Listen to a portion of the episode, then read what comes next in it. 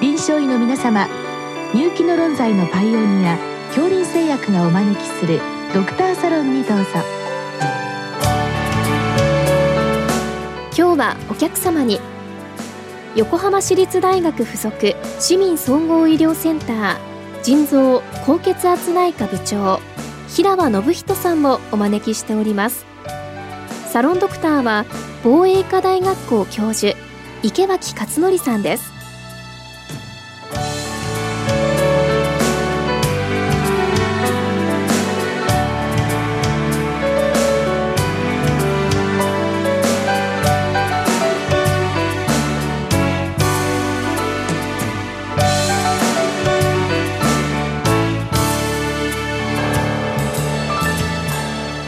平尾先生こんばんは。こんばんは。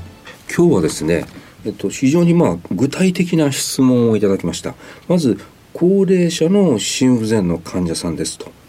で確かに利尿剤っていうのを使うことがあります。でその時に腎機能が悪化しがちなので、まあ、それどういうふうにして防止したらいいんでしょうかということで私もの私自身の患者さんでも輸入剤使ってちょっとクレアチニンが上がって、うん、ちょっと気になるなという患者さん、まあ、確かにいらっしゃいますがまず先生この質問に関してはいかがでしょうか？はい。あの心不全における利薬の使用っていうのは、まあ、待機量過剰の是正という形になると思うんですね。つまりむくみがあったり浮腫があったり胸水があると。そういうことによって、まあ、過剰な細胞外液量をいかに減らすかということが、主眼になります。うんで、えーまあ、体液量が過剰であればですね、利尿薬も非常に重要なあ選択肢になるんですけども、まあ、その前にですね、まあ、日頃の生活で塩分の取りすぎがないかどうかとか、うん、あるいは水分取りすぎてないかということを確認する。それから体液量が本当に多いのかなということを確認することが大事かなと思っています。うん、で、あの、まあ、高血圧ですと非常に有名で、食塩摂取量が1日 6g 未満にしましょうというのが、まあ、日本のガイドライン、まあ、WHO とかは 5g と厳しめになっておりますけども、まあ、心不全のガイドラインにおいてもですね、まあ、1日 6g 未満にしましょうというふうにされていますので、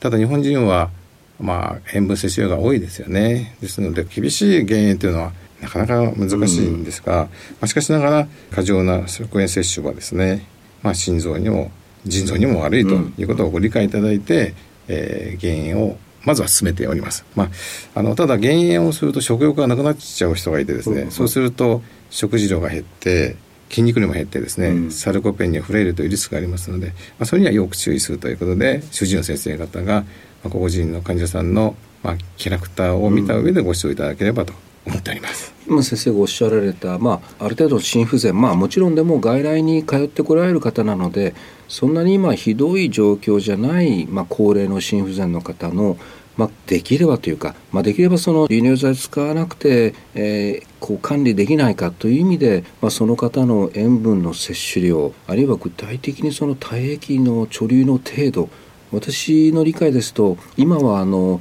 採尿してその塩分摂取量のまあ簡易測定ですか、えー、一応できるというのは一応あの知ってておりまして時々やっておりますけども体液貯留っていうのは先生何か具体的にこう評価する手立てってございますか？あ、まあ、基本的にもですね日頃からあの硬い浮腫がないかどうかを患者さん自身が確認できるようにご指導いただくといいと思うんですね。まあ、あの親指でぐっと押してへこむがどうかと。そういうことを指導いただけるとですね分かりやすいと思います。何か検査をして数値としてっていうよりもむしろ患者さん自身が、まあ、ご自身のこう浮腫の状況を見るということで、やっぱあると体液潮流があるよということでわかりました。そうするとやはりそれで、えーと、待機調理があって塩分摂取もちょっと多そうだなとなったらやっぱり一番大事なのは塩分制限ということなんですね、はい、塩分制限は副作用が少ないのでおすすめですね、はい、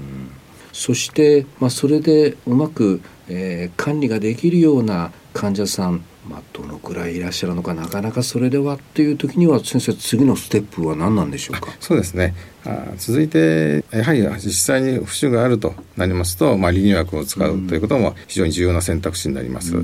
まあ、高血圧があればですねあのその選択肢として、まあ、高圧利尿薬催剤時計の利尿薬をよく使います、うん、まあ、催剤系の利尿薬はですねさまざまなベネフィットがあって心不全にも良いですし、うん、えー、腎保護とかタンパクに減らすなんていう効果もあります。またしばしば使われているラス系レニアン上転神経阻害薬との併用でその効果が高まることも知られてますのでうまく使うとですねかなり有用だと思っています。まあ、あの患者さんのその状況によるんでしょうけれども本当に逼迫した状況だといわゆるループの、まあ、常駐から始めることが多いですけれども今の先生のおっしゃってる、まあ、患者さんの状況というのは、まあ、基本外来ででもちょっと心不全の状態はあんまり良くないので何とかしようという時にはむしろサイアザイドの方が好まれるということなんですね。いやあのまあ、腎機能によってまた異なるんですけども腎機能が良ければですねあの最大度でいいんですがただ単に水を抜きたい時にはループも非常に使いやすいです。最大度はナトリウム利用が強くなりますので、うん、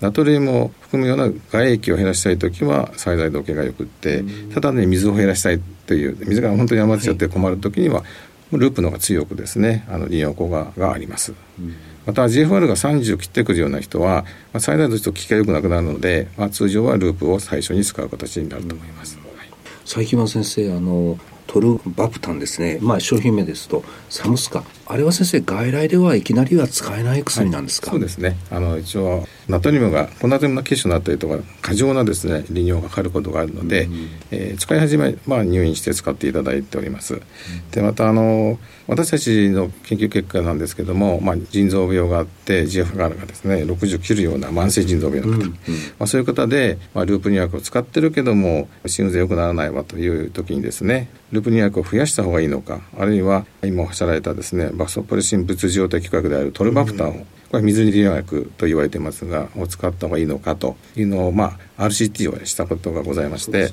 まあ、その時にですね、えー、ループニ薬を増やすよりもトルバプタンというですね ADH の機薬を使った方がですね尿量が増えるし、えー、かつですね治療に伴う急性の腎障害が起こしにくいというデータが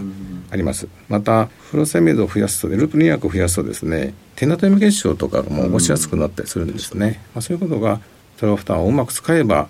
予防できる可能性が示されてますので、えー、困った時にはですねそういう専門病院に一度ご紹介いただいて、まあ、入院の上そういうことを治療するということも選択肢の一つとして考えてもよろしいと思います。あと先生もう一つこれはまあ利尿薬でもまあカリウム保持性利尿薬っていう方もありますのでいわゆるあのミラルコルチコイドの受容体拮抗薬。これはまあ先生慢性の心不全に関してはまあきちんとしたエビデンスも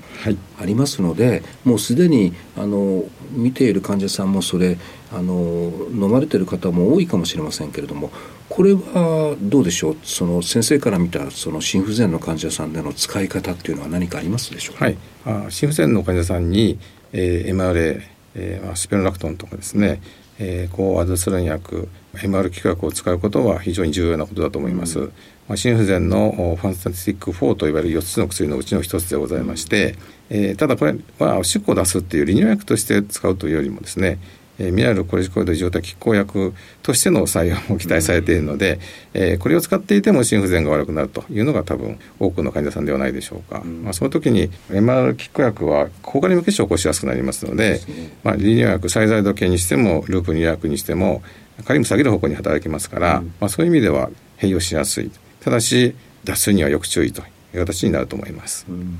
先生この一応改めて先生に確認をしたいのはですねそのリリウ化を使うと腎機能が悪化しがち。あるいはまあちょっと電解質もちょっとこう変化しやすい。これはまあどういう基準でっていうんでしょうか。その薬ごとに何か、えー、そういうふうになるというその基準というのは多少こう違うんでしょうか、はい。まあ、あの先ほどからお話しさせていただいている最大剤度菌にしても、うん、ループ2薬にしてもですね、えーまあ、待機量が低下する、うん、それとともに、えー、血圧下がるまあ、高血圧の場合は血圧下げるためにやってるんですけれども、心不全の場合実は血圧が低い人が多くてですね、うん、えー、そのようなお薬を使うことによって低血圧を起こすそして体液量が減少する、うん、で行き過ぎちゃうと特に血圧が下がりすぎてしまうと、まあ、腎血流が減って、かつ髄質とかのですねえー、酸素供給減ってしまうんですね、うん、そうすると酸化ストレス増えたりとかして腎臓を悪化させてしまいます、うん、まあ、そういう意味で血圧を下げすぎないこと。それから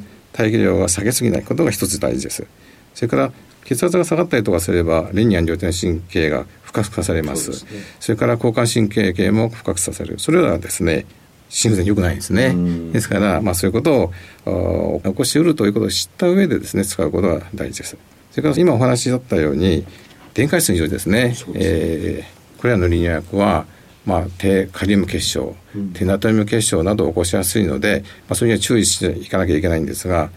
あの低カリウムに関しては、えー、それを起こすとあの対等の症が起こしていくんですね。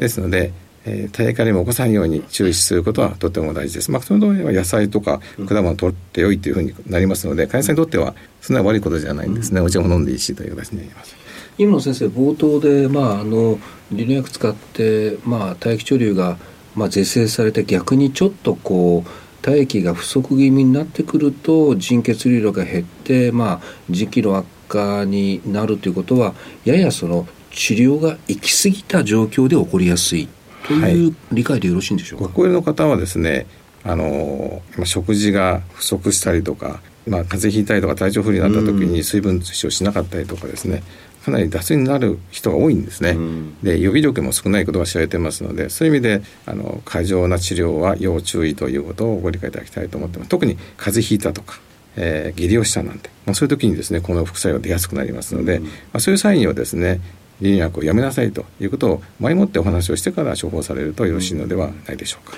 最後先生あのどうしても先生にお聞きしたいのはもう今循環器の先生は SGLT2 阻害薬を心不全の薬だ、はいうんうん、あと先生方もこれあの CKD の薬でもある、はい、そうですね。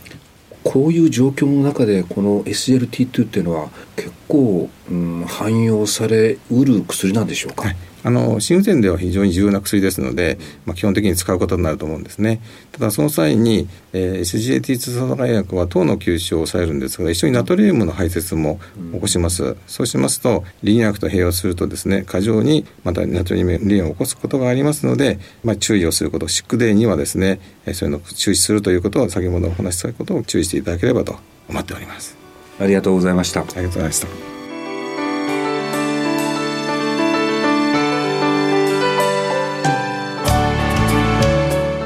お客様は横浜市立大学附属市民総合医療センター腎臓高血圧内科部長平場信人さん。サロンドクターは防衛医科大学校教授池脇勝則さんでした。それではこれで恐林製薬がお招きしましたドクターサロンを終わります。